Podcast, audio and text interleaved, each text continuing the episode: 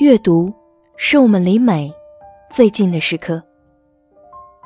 各位好，我是上官文路读书会的主播子静。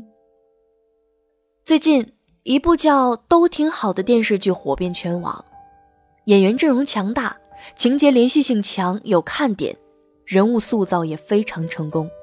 但这部片子却是被骂火的。几乎所有喜欢看都挺好的人，都是一边生气一边追剧的。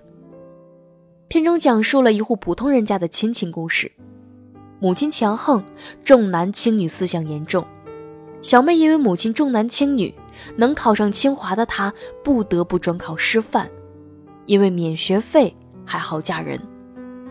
可笑的是，大哥出国留学，家里有钱。二哥学习不好，到处花钱打点。结婚的时候，父母买车又送房，家里也有钱。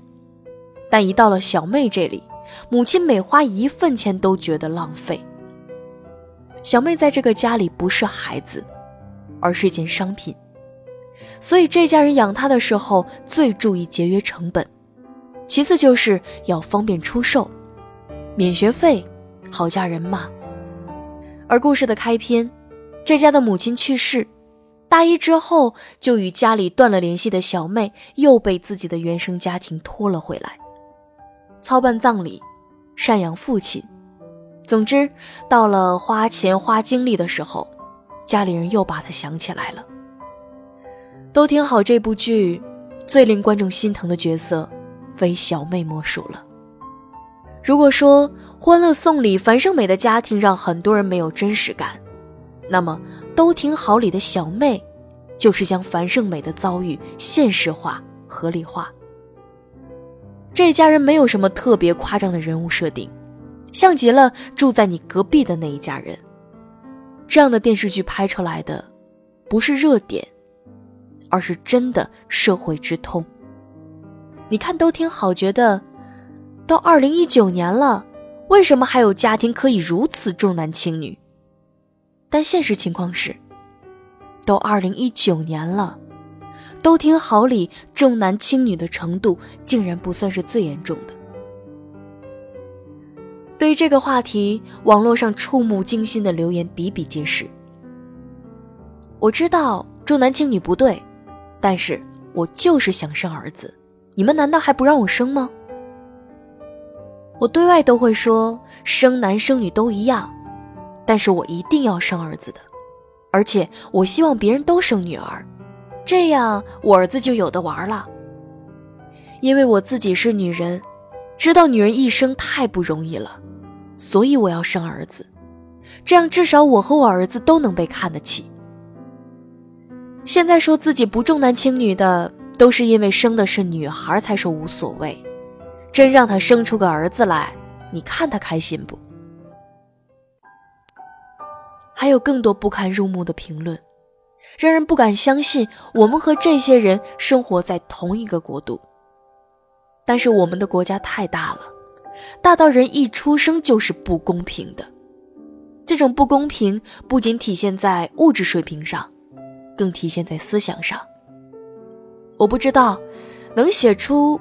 上述评论的那些人，如今是否成为人父人母？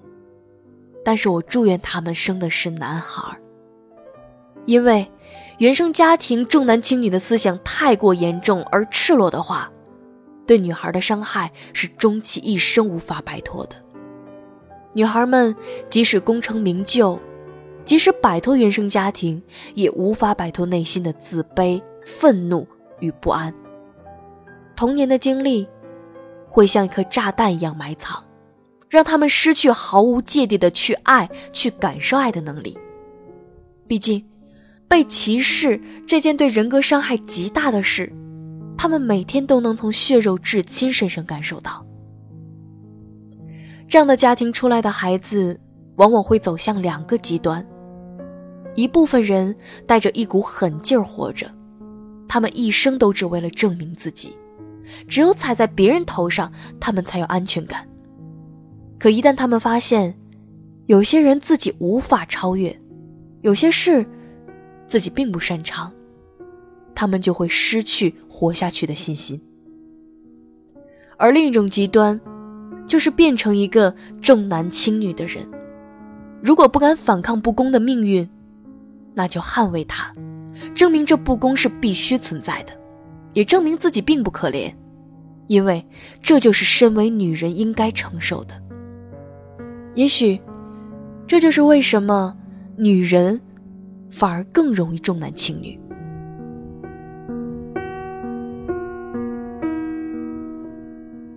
近年来，社会呼吁女性回归家庭，女性生育享受的福利越来越多，但这也意味着，如果全社会不能从各个方面真正做到男女员工的待遇平等，生育福利对于企业来说就会变成女性员工的用人成本更高，鼓励生育，有可能成为压垮职场女性的最后一根稻草。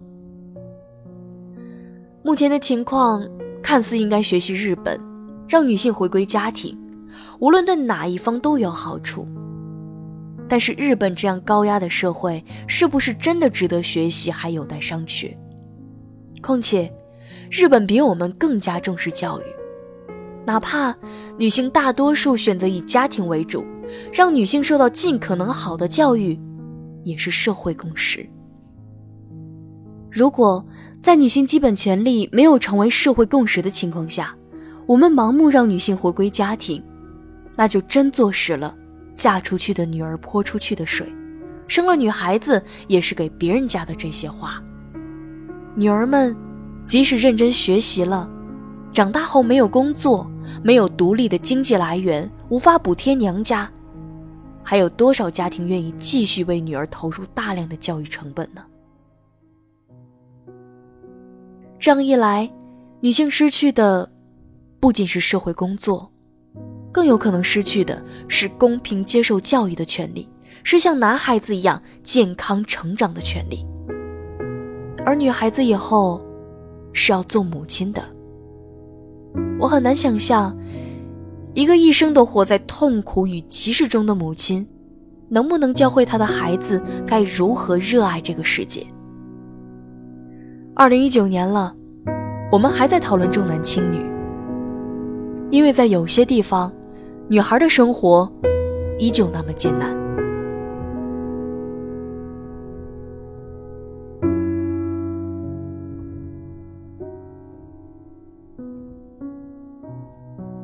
嗨，各位好，我是上官文露。想查看今天节目的原文，请关注公众号“上官文露读书会”。关注之后。回复“红包”两个字，就可以瓜分我们为书友准备的两百万元的现金红包。好了，今天的节目就到这里，下期再会了。